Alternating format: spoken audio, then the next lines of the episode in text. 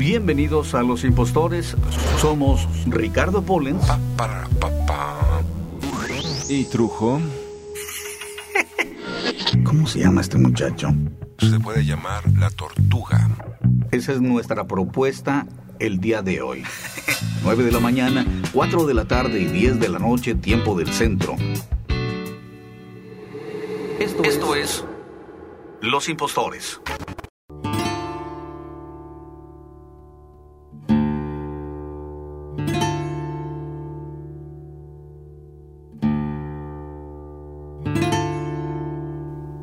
Fin.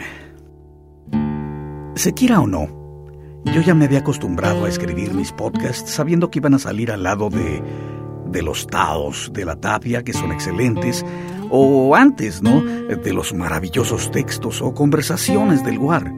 Las críticas del Pada, de juegos, de cómics, los puntos de vista de Chile, Dulce y Manteca de Aldo Monterrubio, los blogs geniales de Mariana H. y más, mucho, mucho más.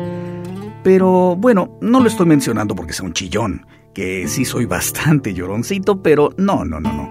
Lo menciono porque me trae a la mente esas ocasiones en que, cuando yo era niño, y llegaba a ir a alguna fiesta de algún compañero o de alguna compañera, donde se esperaban un chorro de chamacos invitados, y solamente llegaban unos cuantos, llegaban poquitos, y aunque los papás hacían escándalo y bailaban y gritaban, la verdad se sentía como como sola la fiesta. Muy mala onda. Bueno, lo mismo estaba pasando en Dixo ya hacia el final de mi estancia ahí. Se comenzó a sentir una una pequeña soledad. El hecho de que yo me encuentre solo, pues bueno, también se siente el frío, pero pero bueno, es lo que era lógico, ¿no? Era lo que se esperaba al, salir yo, estar conmigo mismo. Pero allá, en Dixo, se suponía que la gente corriera de un lado a otro, que hubiera escándalos, movimiento, dinámicas, y al final ya estaban haciendo, pues no sé, promocionales de te decimos cómo hacer tu podcast, te enseñamos a hacer podcast, claro, esperando encontrar de pronto entre la gente algún talento que pudiera llegar a ser parte del equipo de podcasteros de Dixo, algo así, no sé. Bueno, no hay nada nuevo bajo el sol. Es una vieja estrategia utilizada por Televisa y después por Azteca, el hacer concursos de escribe una novela, para que les manden montones de libretos, de ideas originales y de ahí sacar algo para hacer, algo nuevo, algo original. Lo mismo ha pasado con las canciones. Últimamente, las grandes productoras internacionales han sacado que es que el American Idol, que los que concursan para casarse con el millonario, que los que le tienen ganas a la puta esta, que los amores entre gays, cualquier truco barato por tratar de llamar la atención. Lo que sea, lo que sea con tal de subir las ventas y los ratings. Las encueran, los pintan de rojo, los ponen a pelearse, lo que sea, lo que sea. ¿Por qué mejor no regresar a la estrategia antigua? Esa fórmula viejita que, pues, solía funcionar, ¿por qué no? Simplemente hacer algo de calidad. Digo, no es descubrir el hilo negro, pero funciona, tiende a funcionar. Digo, no es como si yo fuera caminando por la calle con mis cuates o mi esposa y de pronto nos encontráramos que se están peleando dos chavas que están buenísimas, a medio parque, en la plaza de Coyoacán, por ejemplo, y se están arrancando la ropa, y ya se le ven las tetas a una y los etcéteras a la otra. claro, digo, no es que no me voy a detener a ver y hasta voy a gritar unos pelos, pelos, pero honestamente, si ponemos el mismo panorama, el mismo contexto, igual, igual, a media plaza, hay un concierto de jovencitos tocando música clásica. O, rock, ¿por qué no? Lo que sea, pero chido. Pues la verdad, también me voy a detener y también los voy a gozar y los voy a aplaudir, pero ellos al menos me dejan una sensación completamente diferente. Y a mis acompañantes y a mi esposa y a mis hijos, no me estoy preocupando porque mis hijos puedan ver o escuchar algo malo, algo vulgar, sino todo lo contrario. Así, de la misma forma, hoy el gobierno, compitiendo con los grandes shows del mundo, ha diseñado el más grande y el más espectacular de los shows en la historia de México. Mucho más cabrón que el 68. Digamos que es un espectáculo diseñado para estar en boca de todos en el mundo y vender periódicos y generar comentarios y discusiones airadas a favor y en contra. No digamos bailando por un sueño ni que mis fregadas narices. No, no, no, no, no, no. Esto es bailando por la influenza porcina de mis sueños. No mames. Esto es verdaderamente un espectáculo a nivel internacional. No las mamadas de American Idol o el Mundial de Fútbol de la FIFA. No, no, no, no. La gente de Calderón ha montado un verdadero show de terror, de pánico, de ternura, para toda la familia por el canal de las estrellas. Azteca y Azteca América te invitan involucrando a los estudiantes desde kinder y guarderías hasta los universitarios y también a los trabajadores, digo, los que todavía tienen chamba.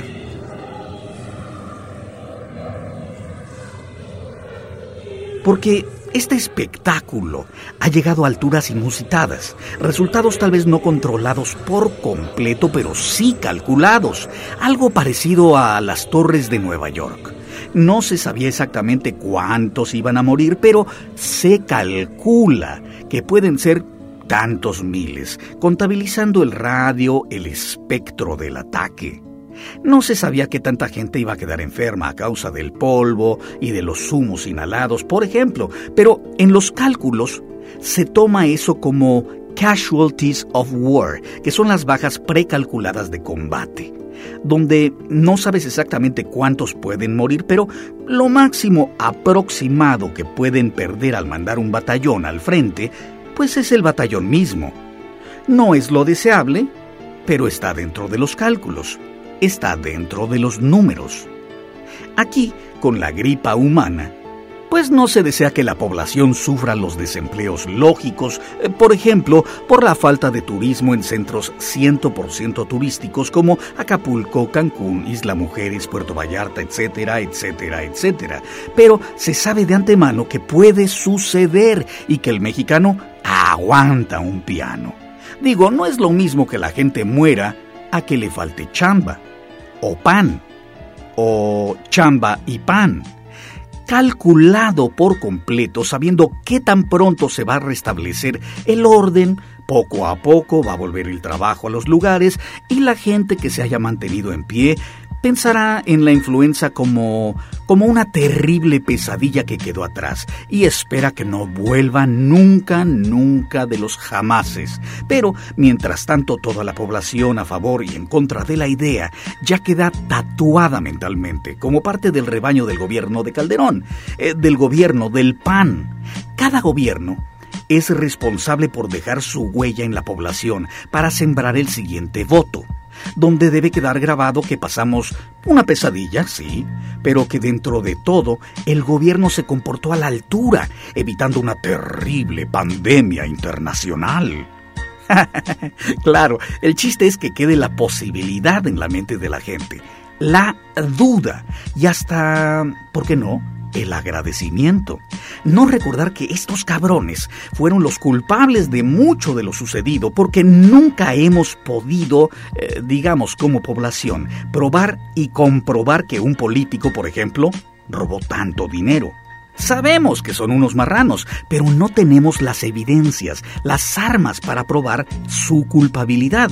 Y en este caso, estamos hablando de un tema mucho más delicado, donde la gente está dividida, no en dos opiniones, sino en muchas opiniones encontradas.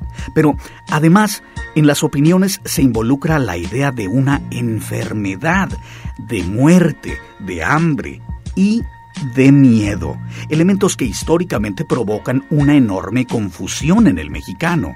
El mexicano es, por cultura, de la misma forma que todo esto que explico, es un pueblo muy religioso, un pueblo con temor a Dios, con la fe puesta por completo en la Virgen de Guadalupe. El mexicano reacciona ante el pánico de una forma diferente a otros pueblos porque fuimos conquistados y obligados a dar la espalda a nuestros propios dioses, a nuestras costumbres originales. Somos un pueblo sometido a creer y esperar que las respuestas nos vengan del cielo.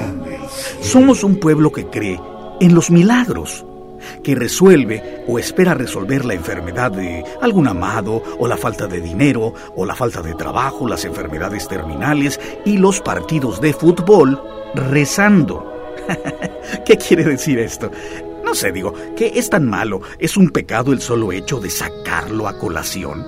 Bueno, si estuviera diciéndoselo, digamos, al sacerdote de la parroquia, donde yo canté por años de niño en el coro los domingos, seguramente me iba a reprender y me iba a decir, Dios tiene un plan para todo y la fe es uno de los tesoros de tu vida, así que vete a rezar unos padres nuestros. Y es que todo lo resolvemos no resolviendo nada. Claro, no estoy hablando específicamente de alguien o de un momento dado, pero esto lo observamos en todos los estratos de la población. No es algo perteneciente solamente a los pobres, o a los ricos, o a la clase media. Es una característica del pueblo en general. Eh, digamos, la Gugis Legorreta, al igual que Petra, la de la esquina, o la señora de las quecas en la noche, todos, todas, de una forma u otra, entregan sus plegarias a rodilla pelada, rezando porque las cosas mejoren. Ahora la pregunta, ¿tiene esto algo de malo? No, no necesariamente. Es malo cuando pides y cuando rezas y no haces nada más por remediar el conflicto. Y ahí, ahí es donde el pedo del mexicano y el pedo de la influenza, a la hora de que el gobierno nos invade por medios como la radio, la televisión, la prensa, el internet, etcétera, diciéndonos que tenemos que usar tapabocas, lavarnos las manos constantemente, no toserle o estornudarle en la jeta a los demás para salvar la vida, Ahí es cuando no solo estamos haciendo lo mismo que venimos haciendo desde que soy chamaco y, muchos años más allá. Digo, porque ¿quién no recuerda, aún teniendo 15, 30 años, 45, 60, cuando estornudas, las mil veces que te han dicho, tápese el hocico, mondao, o no seas puerco, cabrón? Estornudo y puerco. Nah, nah, no les voy a decir que las cosas son tan sencillas, tan simples como haber inventado el concepto de la influenza porcina, que ahora desembocó en algo mucho más científico al exportarse a la comunidad médica internacional. El virus Verti 8ZKL 2009. Primero se crea un concepto que la población pueda masticar, entender. Si al pueblo le dijeras que nos invade el virus porosito que ataca las nemotíridas basididas del esternón, la gente diría inmediatamente ¿Qué? Y seguiría en lo suyo, sin pelar. Ah, pero dile que hay un virus mortal disfrazado de gripa. Un concepto perfecto, porque ¿quién no ha tenido gripa? Es perfecto. Ah, y mata gente. Y luego cierras estadios de fútbol, escuelas, iglesias. Es perfecto. Digo, aquí entre nos, los que hayan creado la estrategia para asustar a la gente en esta ocasión están cabrones. Digo, son unos pinches genios del mal. Están verdaderamente cabrones. Digo, superando por mucho a la gente de Bush y las Torres Gemelas porque con las Torres Gemelas mataron a miles, mataron a mucha, mucha gente. Claro, lograron el cometido que fue unificar el consenso de toda la gente a favor del gobierno de Bush o al lado del gobierno de Bush contra los terroristas, que a fin de cuentas era la estrategia a seguir y lograr la reelección de Bushito. Aquí, de una forma u otra, la población se alineó con el gobierno, unánimemente contra el virus y la pandemia que en este caso es el terrorista. Genial. Y murieron menos de 100 personas. En paz descansen, con respeto, en verdad. Pero se cumple el plan poniéndonos al centro de la atención mundial y poniendo a nuestro gobierno y a nuestro sistema de salud como, como algo ejemplar, heroico. Miren, ya hasta la Federación Mexicana de Fútbol mandó a la chingada a la Confederación Mundial, a los que nos vieron feo por, eh, por gripientos, por gripientos mortales. Ahora, ¿qué sigue de eso? Bueno, posiblemente crear nuestro propio espectáculo futbolero. Por ejemplo, si ya no vamos a acudir a las invitaciones de las copas sudamericanas, las copas de oro, etcétera, etcétera, creo que al decirle a la gente que somos muy dignos y que si nos tratan feo los vamos a mandar al carajo, inmediatamente sigue la creación de las mismas copas con capital de Televisa y Azteca, además del capital norteamericano para ser nosotros los que invitemos y escojamos quienes entran y quienes no entran. Pero no nos hagamos bolas. Digamos que mucha gente le sacó provecho a esta situación de la crisis. Y es exactamente ese el punto preocupante de todo, todo este embrollo.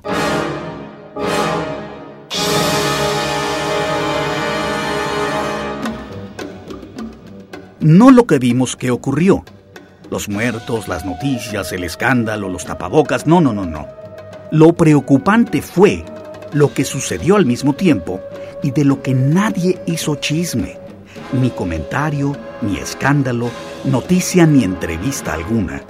Esos acontecimientos que sucedieron y que por orden del gobierno se mantuvieron casi en total silencio, y digo casi porque si buscan cuidadosamente ciertos periódicos, ciertos medios, eh, dieron una semi-cobertura a tales acontecimientos, de los cuales les voy a platicar. Por ejemplo, el jueves 23 de abril se dijo, Ciudad de México, esta noche la Cámara de Senadores aprobó el dictamen de la iniciativa de ley para combatir el narcomenudeo, que permite la aportación de dosis mínimas de droga, marihuana, cocaína y cristal, entre otras. El dictamen está en ajustes técnicos y será llevado a discusión ante el Pleno el próximo martes, con cambios para que ni farmacodependientes ni consumidores sean criminalizados por consumir drogas o psicotrópicos hasta cierta cantidad. A un consumidor cuando se le detenga hasta en dos ocasiones, se le va a invitar a acudir a centros de atención. Por tercera vez, se le obligará a ir a un centro de rehabilitación y se preserva la prohibición administrativa de consumirla en sitios públicos. Bueno, para la marihuana, que era lo que a mí me preocupaba, y dado que nadie la compra limpia sino llena de pedazos de madera, de semillas, etc., 5 gramos es lo que ha dicho la Corte. Eso lo dijo el senador del PRD Pablo Gómez. Muy a grosso modo les voy a platicar las dosis máximas de consumo personal que son permitidas con estas leyes en la calle. Puedes llevar 5 gramos de marihuana, 2 gramos de opio, 50 miligramos de diacetilmorfina o heroína, 500 miligramos de cocaína, .015 miligramos de LSD, 40 miligramos o tableta no mayor a 200 miligramos de MDA cristal y 40 miligramos o tableta de 200 miligramos de metanfetaminas. Pero eso no es todo. También, ese mismo día, pasó una nueva ley Policía Federal podrá intervenir llamadas telefónicas. Eso pasó el 23 de abril del 2009 a las 7 de la noche con 22 minutos. Y dice así, el Pleno de la Cámara de Diputados aprobó el dictamen que expide la ley de la Policía Federal, corporación que asumirá las responsabilidades que por disposición constitucional corresponde a la Federación en la materia. En el marco de la sesión ordinaria de San Lázaro, se aprobó en lo general con 303 votos a favor, 3 en contra y dos abstenciones la nueva ley que pretende actualizar el marco legal y transformar a la Policía Federal Preventiva para constituir la Policía Federal. El objetivo es modernizar el sistema policíaco mexicano y que la nueva Policía Federal responda a las necesidades técnicas, logísticas y operativas que la actual situación demanda, con una línea de mando precisa y competencias delimitadas. Bueno, ahora, ¿qué quiere decir esto? La nueva ley permite la utilización de agentes policiales sin uniforme en los casos que lo amerite alguna investigación además de que establece llevar a cabo operaciones encubiertas y de usuarios simulados para la prevención de delitos. Se pueden hacer pasar por quien quieran, no tienen que decirte que son policías, etcétera, etcétera. En ese escenario, la Policía Federal podrá actuar en recintos fiscales, aduanas, secciones aduaneras, garitas, puntos de revisión aduaneros, en coordinación con las autoridades responsables en materia fiscal o de migración. ¿Qué quiere decir esto? Que lo que antes solamente podía hacer el ejército, lo podrá hacer la policía. Cambio de poderes. También se faculta a la Policía Federal para que pueda solicitar a las disposiciones jurídicas de los tres órdenes de gobierno la información que requiere en términos de confidencialidad. Le puede pedir ahora a la policía cualquier dato cualquier dato a los tres poderes. Y del mismo modo, la corporación va a realizar acciones de vigilancia, identificación, monitoreo y rastreo en la red pública de Internet sobre sitios web con el fin de prevenir conductas delictivas. Van a poder intervenir teléfonos, tus cuentas de Internet, tus correos y vas a dejar de tener 100% tu capacidad, tu poder y tu derecho de intimidad civil. Muchas técnicas que solían utilizarse en individuos hace, no sé, muchos, muchos años, supuestamente para someterlos, para controlarlos y hasta para regresarlos a etapas infantiles, pueden ser, y de hecho son aplicadas a comunidades, sociedades enteras hoy en día. Un trauma colectivo que podría ser un golpe de Estado, una guerra, un acto terrorista, un desastre natural, nos hace a todos entrar en un estado de shock. Y de la misma forma que un prisionero interrogado en cautiverio, nosotros nos volvemos infantiles con este shock, propensos a seguir cualquier palabra que nos prometa salvación, que nos prometa seguridad. El economista más famoso de nuestra era fue bautizado con el nombre de Milton Friedman quien como fundamento de su filosofía económica defendía la desregulación de los precios, el fin de las protecciones comerciales y la abolición de los servicios otorgados por el Estado. Estas ideas siempre han sido impopulares porque lo primero que van a traer eh, como cambio es una altísima tasa de desempleo. Disparan los precios por el cielo y provocan una pobreza más intensa que la que ya experimentamos en cualquier parte del mundo hoy en día.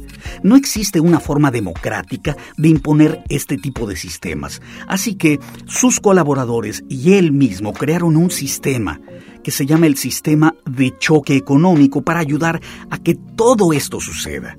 Friedman comprendió que de la misma forma en que el shock de la captura hablan del ánimo de un prisionero, una catástrofe natural hablan del ánimo de una población, de una población entera, y aconsejó a los políticos el usar el momento inmediato posterior a cualquier crisis para imponer de golpe todas las leyes y todas las reglas más dolorosas antes de que la población recobrara el equilibrio y bautizó a esta técnica como el tratamiento de choque económico. Tratamiento y técnica que ha venido repitiéndose una y otra y otra vez desde hace muchísimos años. Ejemplo, Chile, 1973 con un corte presupuestal del 50%, 50.000 torturados, 80.000 personas encarceladas, ganancias a los ricos hasta del 85%. La guerra de las Malvinas. Mueren 910 personas, se duplica la popularidad de Margaret Thatcher, se privatiza el petróleo, el acero, la telefonía y las líneas aéreas. Se triplica el desempleo y se comienza una guerra contra los sindicatos. La pobreza crece un 100%. La masacre de China en 1989. Mueren cientos de personas, miles de torturados y encarcelados. China se convierte en la tiendota del mundo al convertirse al mercado libre capitalista. Rusia, 1993. Yeltsin ataca al Parlamento. Cientos de personas mueren. Nacen al mundo 17 nuevos billonarios. Se encarcela a la oposición. 72 millones empobrecen radicalmente. Ahora los ataques terroristas. Nueva York 2001. La guerra contra el terrorismo se convierte en un movimiento privatizado. Las agencias de espionaje en Estados Unidos proveen sus ganancias de forma externa. Homeland Security gasta 130 billones de dólares en contratistas privados y el Pentágono incrementa su presupuesto 137 billones de dólares al año. Invasión a Irak 2003. Es la guerra más privatizada en la historia de la humanidad. 200 compañías del Estado iraquí son privatizadas por Estados Unidos. Cientos de miles fallecen. 4 millones de personas quedan sin hogar. Sri Lanka 2004. Mueren 35 mil personas. Aproximadamente un millón de personas quedan sin hogar. Se prohíbe a los pescadores construir en la costa sus propios hogares, ya que la costera es cedida o vendida a hoteles y a la industria. Solo una crisis real, o percibida como real, puede producir un cambio. Milton Friedman. Crisis, cambio. Crisis, cambio. Pero el estado de shock inevitablemente es un estado temporal. Pasa y lo único que queda son los cambios realizados mientras nos hallábamos conmocionados, dormidos, hipnotizados. Eh, enfermos de influenza, con tapabocas, así que la única forma de conservar el equilibrio en un momento de shock es teniendo conciencia de lo que está sucediendo a nuestro alrededor. La información es el antídoto contra los choques emocionales. La información. Armémonos y preparemos a nuestros hijos contra tan terribles enfermedades.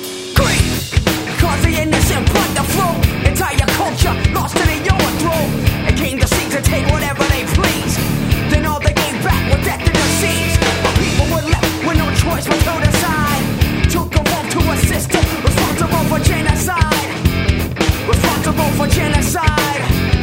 Responsible for genocide.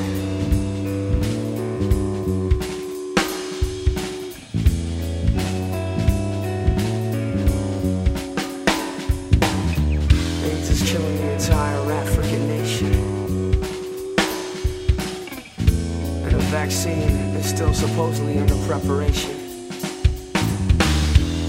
But these governments, they don't mind the procrastination say we'll kill them off, take their land, and go there for vacation.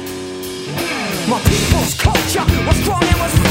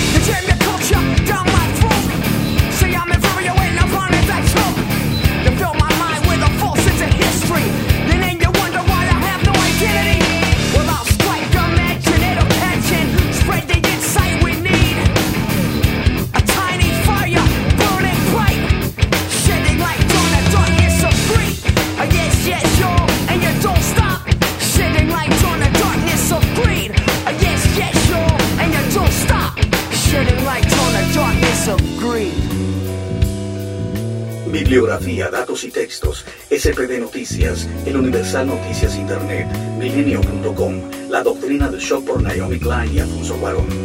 Esta es una producción de Trujo, losimpostores.com y producciones no más por chingar. Definiciones de la radio. Radio. Elemento de sostén de las aletas. Se reconocen los siguientes tipos. Radio espinoso o espina. Radio blando o articulado. Radio es lo que tú quieres que sea.